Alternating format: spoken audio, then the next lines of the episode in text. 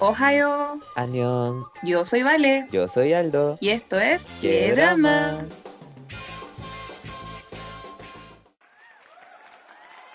Eh, hola a todas las personas que nos están escuchando. Yo soy Aldo y estoy con la... Vale, hola a todos, ¿cómo están? Un gusto me da recibirlos, que nos escuchen en este podcast que he soñado, esa es la verdad. Yo en general estoy muy contenta porque por fin, después de tanto conversarlo, después de tanto planificarlo, estamos haciendo un podcast. Porque después de caleta de tiempo eh, que venimos hablando y haciendo un montón de planes, eh, con la Vale nos decidimos hacer este podcast que se llama ¿Qué drama? Y la idea es que hablemos sobre las cosas que más nos gustan. En este caso, que es el K-pop y una variedad de cosas otakus que van desde el anime hasta qué cosa vale. O sea, nos gusta todo, todo tipo de, drama relacionado con Asia, principalmente Corea y Japón. Eh, dramas como noticias, lo último del momento. hablar un poco, no sé, de dramas literal como dramas coreanos. Eh, como dijo el Aldo, anime, que nos encanta el anime.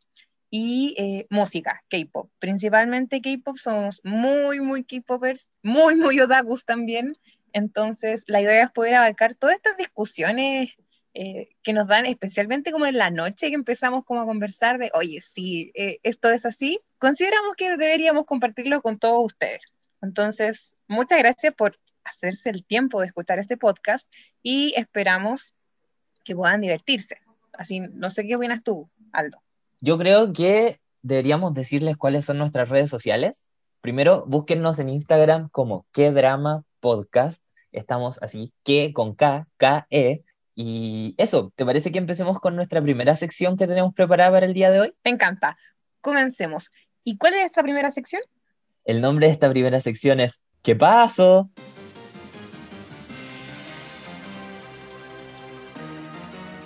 ¿Y qué pasó esta semana en el mundo del K-pop? Más que esta semana, han pasado un montón de cosas este mes Tipo, la primera, primera, primera bomba que nos cayó fue que God 7 se nos va de JYP. Ahora, God 7 away. Ahora, yo tengo que, contar, tengo que contar. Eh, nos vamos a presentar así como más personalmente, un poco más adelante, pero queremos, para abarcar esta sección, tengo que contarlo. Yo soy muy JYP Stan, eh, sin ser JYP Stan. A mí me gustan todos los grupos de JYP, pero eh, no sé, siento que la compañía a veces es muy nefasta y muy toma muy malas decisiones respecto a la forma en la que manejan a sus grupos. Entonces, eh, claro, lo de la separación de GOT7 con JYP, no como grupo, sino eh, que se fueran de la empresa, se veía venir. O sea, yo, cuando salió la noticia de que GOT7 no iba a renovar contrato, que las fans estaban contentas porque por fin se le iban a dar nuevas oportunidades al grupo que la empresa no se las estaba dando. Entonces, eh, claro, es una sorpresa eh, que no renueven, pero no sé qué opinas tú, para mí es una excelente oportunidad para el grupo porque realmente y especialmente los últimos comebacks se había notado que GOT7 eh, no estaba recibiendo las mejores promociones de parte de JYP y, creo que ahora, no sé, se les viene como un futuro muy bueno en adelante a todos los miembros de GOT7, incluso en sus actividades individuales. No sé qué tan posible como grupo, pero sí tienen, van a tener como buenas proyecciones de carrera. No sé qué piensas tú. Claro, o sea, es que después del empaque, de la tragedia que fue el empaque de su último disco, yo creo que esos cabros estaban chatísimos del pésimo management que tiene JYP, eh, no JYP como tal, porque hay que separar también a lo que es Park Jin Young de lo que es la agencia JYP Entertainment, ¿cachai? Entonces, yo creo que sí, les va a ir la raja todos por separado porque además se fueron todas a buenas agencias y todos, todos, absolutamente todos tienen fama local en diferentes países. Entonces, eh, como te decía el otro día hablando off the record, eh, estos cabros tienen un montón de oportunidades a futuro. Quizás no se van a reunir en un buen tiempo como God7, pero efectivamente van a ser súper exitosos en lo que se propongan porque además tienen un montón de talento. Yo los empecé a seguir eh, así tipo de lejitos en lo que fue la era de Lullaby y yo de verdad amo esa canción y cuando a veces miro las canciones para atrás me pregunto por qué no los conocí antes. O sea, después van a saber por qué no los conocí antes, pero efectivamente son cosas que uno se pregunta todo el tiempo. Ahora, si hablamos de un grupo que sí está renovando su contrato, o al menos ya la mitad de los integrantes ya renovó, es Mamamoo. Un grupo que a mí en lo personal me encanta. Hasta el momento, dos integrantes ya renovaron su contrato, mientras que las otras dos están todavía en conversaciones. A ellas todavía no se les acaban los siete años, pero igual con la empresa que tienen, que ha sido una empresa súper chiquitita, eh, que siempre creyó en ellas, eh, es como muy lógico y esperable que renueven. Así que a mí por lo menos me emociona, me encanta pensar en siete años más como Mamu, especialmente por la libertad creativa que ellas tienen, que han podido promocionar solas. A Pasa le fue increíble el año pasado eh, como solista y como grupo. Entonces, eh, me alegra mucho que este grupo, ojalá todas vayan a renovar y eh, se nos viene un excelente y brillante futuro para Mamu. O sea, ya sabemos que Moonbiol y Solar ya renovaron contratos y que están ya más o menos en buenos términos con Win y Huasa. Lo que pasa es que yo creo que es 100% probable que renueven las cuatro. Ahora, lo que sí no creo que sea tan probable es que sigan promocionando como Mamamoo al mismo ritmo que lo venían haciendo. Porque efectivamente ya llevan siete años juntas, las cuatro tienen carreras solistas súper exitosas. Han sido básicamente los únicos artistas de su agencia y por tanto son las regalonas. O sea, estamos constantemente teniendo variety shows, estamos constantemente teniendo OST, lanzamientos en solitario y lanzamientos grupales. Es un grupo que durante los siete años no ha conocido otra cosa que no ha sido el éxito y con esa agencia por detrás. O sea, claramente hay como temas con una que otro detalle que a lo mejor son decisiones que toma la empresa que para el fandom no son las más adecuadas pero sí que sí, ellas han tenido harto apoyo de la agencia. En el, bueno, se sabe también que en el pasado la agencia ha sido agresiva o le han hecho malos comentarios, pero en el, ah, en el presente, actualmente, no, eh, no ha sido como un gran tema, por ejemplo, el aspecto físico de ellas, que en el pasado sí lo era, y ha sido una agencia que constantemente las ha estado apoyando y mejorando la gestión con ellas. Entonces, yo creo que efectivamente se viene un futuro brillantísimo para Mamamoo pero quizás no juntas, sino que las cuatro por separado y esporádicamente con una que otra reunión. Y bueno, hablando de comebacks, que nosotros creemos que los de Mamamoo quizás en el futuro no sean tan constantes como son ahora, vamos a hablar de un grupo que sí tiene comebacks muy constantes y por sobre todo muy consistentes en cuanto a la calidad, y ese es el comeback de G-Idol, que hace poco, hace ya dos semanas aprox, eh, volvió con Hua, y con su disco I Burn. Y no sé qué opinas tú, pero creo que es una excelente...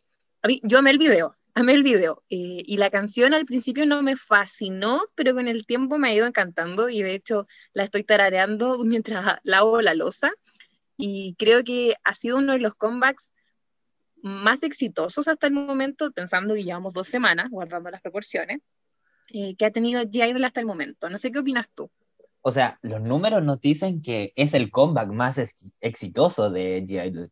Eh, superaron las ventas de Dondi Dondi, las ventas totales de Dondi Dondi, que fue su último single, eh, en prácticamente menos de dos semanas. Ahora están arrasando, han ganado ya cuatro premios al hilo en los, en los shows de música eh, los fans están en llamas, yo personalmente estoy en llamas, el disco es muy bueno, mi canción favorita, y diría que mi canción favorita de todas las canciones que han salido este mes, es eh, Han Alone in Winter, que es para mí una obra maestra, para los momentos tristes, para el momento que uno quiera.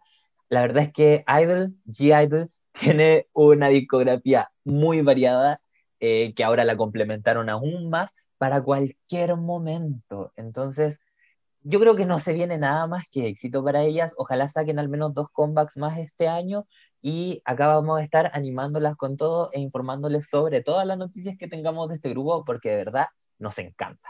O al menos a mí más que a la Vale.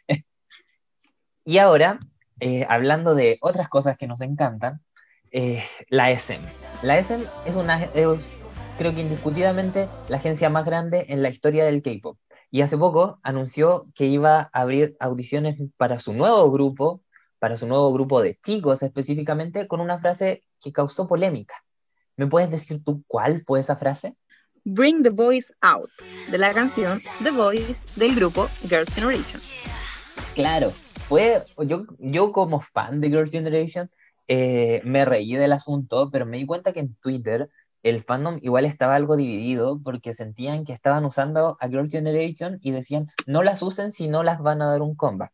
Y habían otros que se lo estaban tomando con humor, así como miren el poder y la relevancia que tienen hasta el día de hoy como para que la agencia siga promocionando una de sus frases más icónicas, una de sus canciones más famosas y uno de los éxitos más grandes de su carrera. Entonces, es como raro, generó como esta sensación de división, pero yo creo que incluso más relevante que eso es qué se viene para este boy group. ¿Irá a debutar este año? ¿Irá a debutar el próximo año? Considerando que NCT está como en el pic de su carrera, y sigue creciendo y agregando miembros. De hecho, hace poco agregaron dos más. Entonces, ¿qué podemos esperar? Yo creo que de la SM podemos esperar todo, especialmente ahora que el año pasado, a finales del año, debutó a, a ESPA. Eh, un grupo con un concepto muy nuevo, muy innovador, especialmente con el tema de la inclusión de la tecnología. Y en ese sentido, la SM siempre está innovando en temas de sus grupos, eh, trata de tener conceptos únicos y creativos, entonces no sé tú, yo espero harto de este grupo, me da curiosidad. Eh, ¿Por qué crear un nuevo grupo y no seguir sacando sus unidades de NCT? Así que en lo personal estoy súper atenta a los planes que tiene la SM para este año. Y hablando de la SM en este año, eh, yo creo que es súper necesario hablar de una noticia que ocurrió el año pasado que tiene que ver con un grupo femenino de la SM. ¿Tú sabes de quién estoy hablando? Efectivamente, ¿cómo olvidarse? Creo que fue el escándalo más grande que tuvo la SM el año pasado. Y es que fue que nuestra querida Irene de Red Velvet tuvo una de las polémicas más terribles que le pueden pasar a un idol.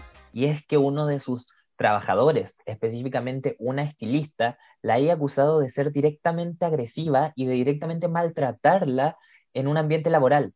A lo que rápidamente Irene saltó a, saltó a bueno, disculparse, por decirlo de alguna forma, la SM salió a resolver el asunto, a hacer todo este ejercicio de relaciones públicas para que no se viera afectada la, la reputación de Irene. Y el tema se calmó, efectivamente llegaron a un acuerdo y se solucionó, pero algo pasó este mes. O sea, yo de verdad todavía no me lo creo. De hecho, ni siquiera puedo hablar de eso porque no me la creo. Bueno, y lo que pasó este mes, que el Aldo no se lo puede creer, es que eh, Irene, luego de haberse disculpado el año pasado, eh, pasó un momento de hiatus, o como bien decimos en el mundo del K-pop, la enviaron al sótano para que esta controversia fuese pasando y un poco el público general la perdonara. Pero hace poco rompió su silencio, bueno, de hecho apareció en el concierto de la SM del primero de enero, pero aparte de esa instancia no había tenido otras apariciones públicas y hasta hace poco hizo una publicación en su fan café pidiendo disculpas a sus fans, diciendo que había reflexionado sobre sus acciones, que iba a cambiar la forma en la que se relacionaba y se comunicaba con la gente y agradecía el apoyo de los fans que la habían amado y apoyado a pesar de sus errores. Entonces, esta, disculpa de parte de Irene fue sorprendente porque, claro, había pasado harto tiempo desde la última vez que ella se había comunicado con los fans. De hecho, la última publicación que tiene en su Instagram es su disculpa y eh, que lo haya hecho a través de su fan café levantó un poco de sospechas, así como, ¿por qué ahora? Eh, ¿Qué es lo que ocurre? Y claro, cuando esto recién pasó, con el Aldo teníamos la teoría de se viene comeback de Red Velvet al tiro, porque como Wendy ya había vuelto, eh, dijimos comeback inmediatamente. Sin embargo, creo que al día siguiente o un par de días después, se anunció que la nueva película de Irene, que se llama Double Patty, que en español es como hamburguesa doble, eh, ya se iba a estrenar pronto. Entonces, claro, sale la disculpa y al tiro sale el tráiler. Entonces, eh, a pesar de eso, igual nosotros creemos que una disculpa sincera. No sé si eh, quienes nos están escuchando han podido leer la disculpa, es algo larga, pero sí habla un poco de, la, de la, reflexión que ella ha tenido y que quiere un poco ser conocida por, por ser imperfecta y no y, que ella va a cometer errores, pero quiere mejorar por y para sus fans. Entonces, eh, no sé qué opinas tú, Aldo, al respecto. Yo por lo menos le creo. Sí, o sea, yo también le creo.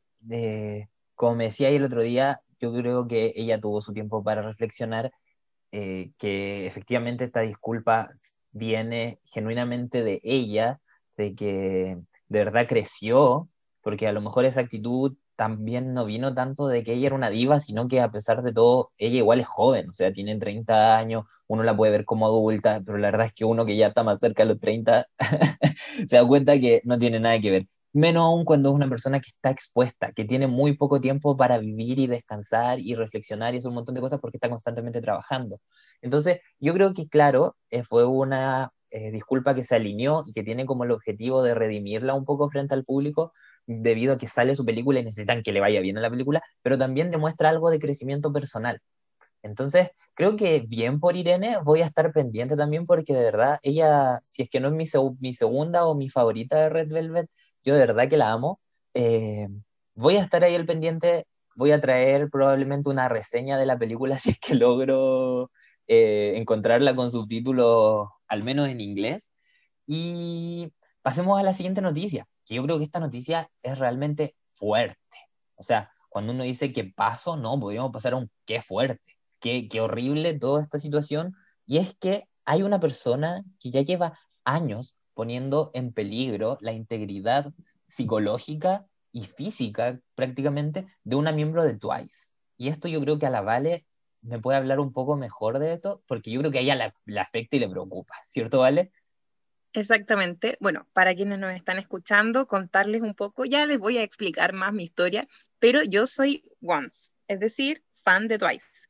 Twice es mi ultimate group, eh, yo las amo con todo mi ser y con todo mi corazón, y esta noticia me entristece mucho, esa es la verdad. Eh, como ya habrán escuchado, hace más de un año hay un acosador, especialmente de Nayon, que se llama Josh, que es un sujeto horrible alemán que eh, está loco y cree que él tiene una relación con Nayeon y se ha dedicado a viajar a Corea, ha frecuentado lugares donde eh, Twice vive, el barrio, fue a la casa de la familia, es terrible este sujeto. Entonces, eh, últimamente él había sido un poco ignorado por parte del fandom, ya que por el tema de la pandemia no había podido viajar nuevamente a Corea y Nayeon estaba a salvo.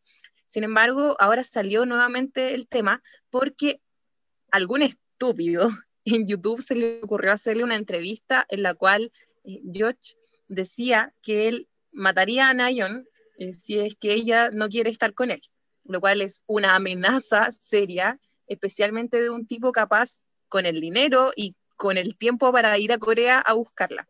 Entonces, ante eso, eh, por supuesto que recibió muchas críticas, por supuesto que recibió eh, denuncias el video, y el youtuber que hizo este video, que un estúpido más, eh, hizo una declaración respecto al video que publicó sobre la entrevista en la que se amenaza a Nayon de muerte. Entonces, no sé si el Aldo la tiene por ahí.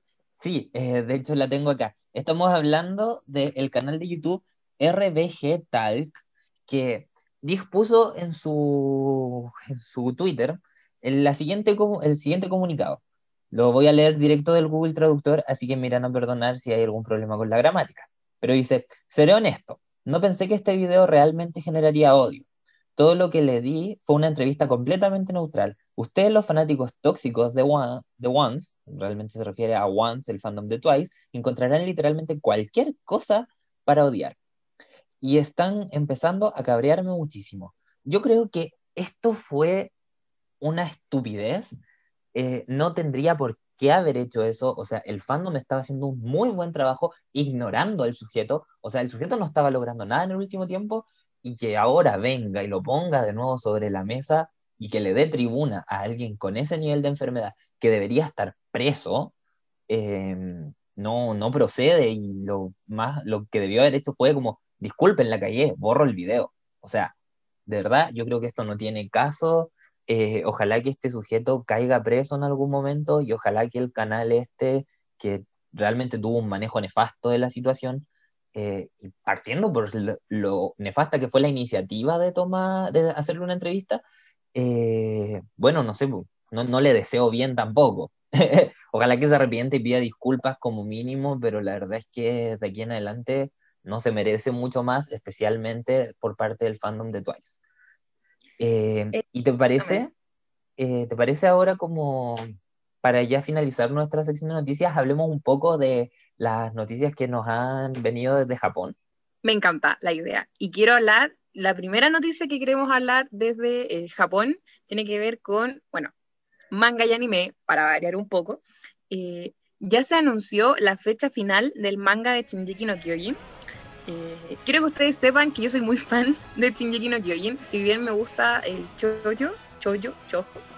Eh, soy muy fan de Shinji, lo vengo leyendo el manga desde el año 2014 aproximadamente y ya se anunció que el 9 de abril termina, lo cual eh, es una tristeza por una parte porque claro, venimos hace tanto tiempo siguiendo una historia pero el manga y el anime que estrenó su última temporada eh, ahora en enero em, está mejor que nunca.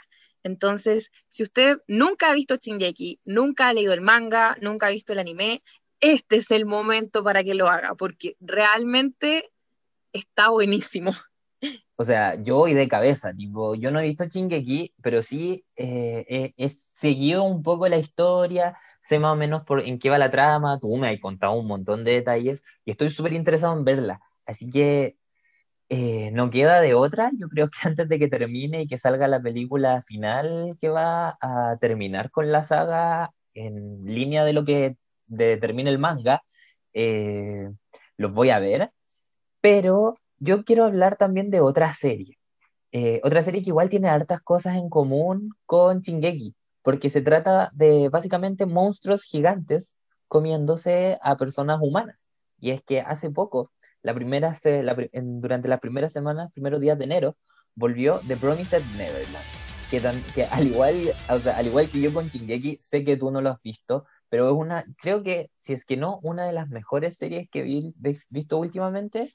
Eh, ahora mismo la serie igual ya estaba bien avanzada respecto a, lo que son como la historia de los niños arrancando de esta granja en la que estaban encerrados para que se los comieran. Y en lo último que pasó fue que ya encontraron a los dos, más, los dos aliados más grandes que van a tener durante el, bueno, el desarrollo de la historia. Y la verdad es que estoy súper emocionado porque esta serie es súper buena. El manga es muy ligerito y ya está terminado, así que si quieren verlo, pueden ir a verlo. No quiero dar más spoilers que los que acabo de mencionar, eh, y pucha, la verdad es que espero que le vaya la raja porque de verdad quiero que esta serie termine lo más rápido posible porque es una historia súper emocionante y ah, ya, que de verdad ya no sé qué más decir. Entonces, ah, ¿sigamos? Ya, y bueno, llevamos, llevamos harto rato grabando, así que con la Vale nos dimos un descanso, pero con la magia de la televisión estamos acá de vuelta y esta va a ser nuestra última sección para el capítulo de hoy y queremos hablar de nosotros. ¿Por qué? Porque yo creo que la mejor forma de que nos conozcamos un poco es explicarles cuál es toda nuestra historia. Eh, voy a partir yo, si es que a la Vale no le molesta. Adelante, por favor. Claro. Eh, mi, bueno, mi nombre es Aldo, tengo 23 años. Eh, la Vale les va a hablar un poquito más en detalle de esto, pero yo la conocí en la universidad, nos conocimos en un grupo directamente otaku, donde hablábamos de manga, anime, hacíamos karaoke, veíamos películas y hacíamos un montón de actividades eh, en el contexto universitario para relajarnos. Y a mí me gusta el anime más o menos desde los 10 años, que empecé viendo Naruto, creo que como mucha gente eh, llevé eh, la moda otaku al colegio al que llegué, porque justo cuando me empezó a gustar Naruto me cambiaron de colegio. Fue una cosa muy chistosa porque la cantidad de desmadres que se generaron alrededor de eso son para hablar por horas y horas. Pero no es lo más importante, porque al menos mi fuerte en este caso, es el K-pop. ¿Y cuándo conocí yo el K-pop? En una calurosa noche de 2011, en el verano, descubrí un video de los Sims, de los Sims bailando una canción que iba como de a, a, a, a. Y ahí yo me enganché de esa canción. Esa canción se llamaba O de Girls' Generation, que hasta el día de hoy es uno de mis grupos favoritos. Eh, busqué la canción, me explicaron lo que era el grupo, un montón de cosas y me terminé siendo fan. Fan, fan, fan de ese grupo y hasta el día de hoy tipo, no la supero. Y ya me metí mucho más en este mundo, eh, como en el año 2015-2016, cuando conocí a otros grupos como G-Friend, Twice, y ahí fueron apareciendo un montón de otras cosas que me hicieron interesarme y que finalmente me motivaron a hacer lo que estoy haciendo ahora. O sea, es un mundo súper entretenido y hasta ahora no me ha dado muchos malos ratos. Entonces, ¿qué más les puedo decir de mí? mi anime favorito, ah, pensaba yo que era Another, pero estuve pensando eh, que claro, es uno de mis animes favoritos, efectivamente Another es un anime gore, que la verdad no creo que sea como para la guata de muchas personas, pero creo que hay un anime que me despierta muchos más sentimientos. Mi gata chocó con la ventana.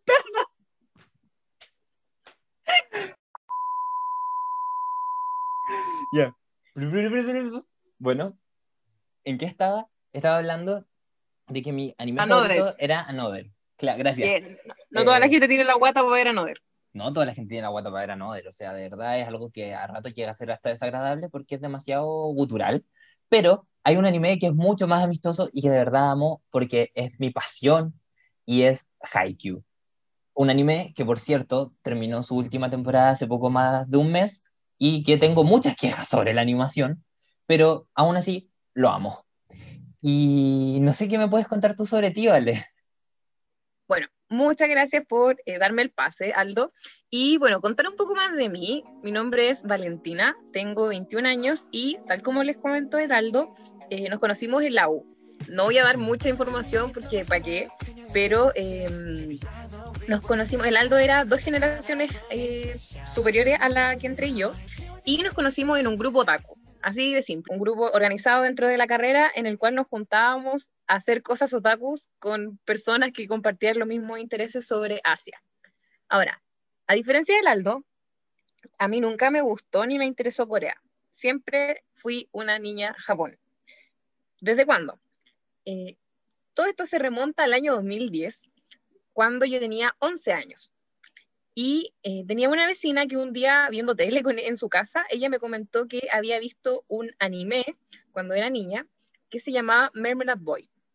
Y yo en esos tiempos, para que se hagan una idea de esos tiempos, llegué a mi casa y busqué el anime en YouTube. Porque en esos tiempos no teníamos páginas de ver anime, no existía Crunchyroll, sino que uno buscaba el anime en YouTube. Entonces, eh, con mis inocentes 11 años me puse a ver el melodrama que es Mermelad Boy, que yo creo que si alguien lo ha, visto sabrá a lo que me refiero. Eh, la telenovela venezolana que es, Mermelad Boy. Eh, y me encantó, me encantó. Yo no puedo decir, eh, hasta el día de hoy es mi anime favorito, a pesar de que he visto mucho anime, siempre sigo volviendo a mis raíces, que fue Mermelad Boy. Y después de eso empecé a ver mucho anime. Era la otaku del curso eh, en la básica y durante la media. Eh, después, mientras más fueron pasando los años, empecé a ver manga. Eh, siempre he sido muy de el, anime romántico o las comedias. Y ya después, cuando estaba en la media, incursioné en lo que es el cosplay. Yo era el tipo de persona que va al anime expo y va haciendo cosplay y se saca fotos con otros cosplayers. Entonces, siempre muy Japón, muy otaku, y así entré a la U. Y cuando entré a la U, eh, como comenté antes, no me interesaba en lo más mínimo Corea del Sur. Yo sabía que existía el K-pop, pero hay una parte de mi historia que yo no conté. Siempre fui muy fanática de eh, los boy groups, principalmente One Direction. Eh, durante mi adolescencia fui muy, muy fan de One Direction. Entonces, cuando en el año 2015 se separaron, decir que mi corazón se rompió es decir poco. Y desde ese día juré que nunca más iba a seguir a ningún grupo de hombres porque los hombres solo mienten y dicen que se van a tomar un descanso y después no vuelven. Así que aquí estoy seis años después esperando que vuelvan. Pero bueno, eh, y volviendo al K-pop, eh, cuando, yo solo había visto los grupos de hombres de K-pop, por lo que siempre los evité activamente. Y no fue hasta el año 2018 en que el Aldo me presentó a un grupo de chicas que se llama Twice. Twice me encantó, me encantó el concepto, me encantó la música, me encantó todo de ellas. Y yo decía, ya filo, pero no es un grupo de hombres, entonces no estoy traicionando la promesa que hice. Y después de Twice, me metí de lleno al K-pop, me metí de lleno a los K-dramas, a la comida coreana y en general eh, a la cultura en sí misma. Y no fue hasta el año pasado, durante la pandemia, en que yo en cuarentena en mi casa, viendo videos de Twice, por supuesto, eh, me topé con un video, con una canción del grupo BTS. grupo al cual yo había evitado activamente. Porque, ¿para qué? ¿Para qué? Si yo no necesito boy groups en mi vida. Vi un video y morí. Así de simple. Y hoy día soy ARMY, me costó mucho aceptarme, pero ahora lo amo, así de verdad que BTS eh, salvó mi, mi 2020. Y aquí estoy. Y también durante el año pasado conocí al grupo NICU, NICU, que también es de JYP, como dije, soy muy JYP stan, y también pertenezco a ese fandom porque me puse a estudiar japonés, el idioma japonés.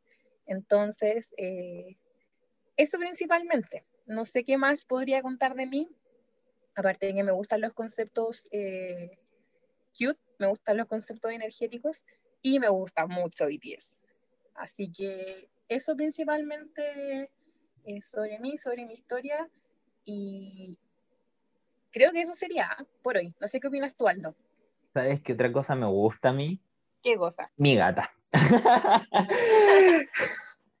bueno, aquí después de haberla rescatado de su accidente, eh, yo creo que ya es momento de que demos por finalizado el capítulo de hoy día. Ojalá eh, las personas que nos hayan escuchado hasta acá vayan y nos sigan en nuestras redes sociales. Estamos en Instagram como qué drama con K y E podcast, o sea, qué drama podcast.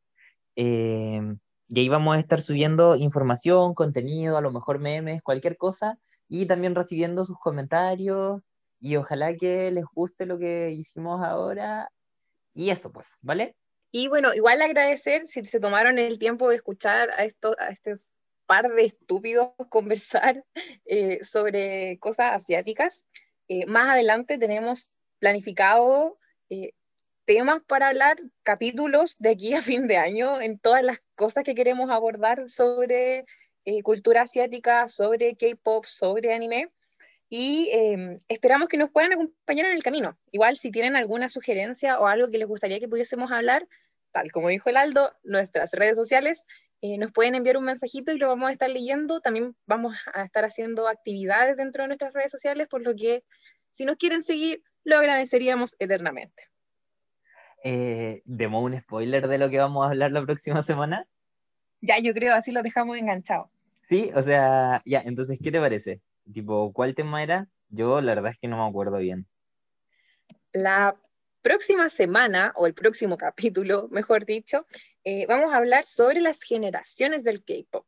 No vamos a hacer el típico, la típica historia que no, que debutaron aquí, que después este grupo, sino que queremos discutir teóricamente, o no sé si teóricamente, pero queremos discutir, eh, debatir sobre eh, si ya estamos viviendo la cuarta generación del K-Pop o si estamos como todavía atrapados en un 3.5, ¿qué diferencia en el inicio de una generación de otra? Porque claro, estamos todos de acuerdo que estamos viviendo la tercera generación en algún momento, pero ¿cuándo se marca la cuarta? Entonces, si usted quiere saber si realmente estamos viendo la 3.5 o la cuarta generación del K-Pop, está invitado a escucharnos la próxima semana o el próximo capítulo. Y también a dejarnos un comentario, que, en qué generación creen que estamos y a qué conclusión creen que vamos a llegar. Así que quedamos atentos a todas las cosas que nos quieran escribir. Y eso, chao, chao, muchas gracias. Chao, que estén muy bien, muchas gracias.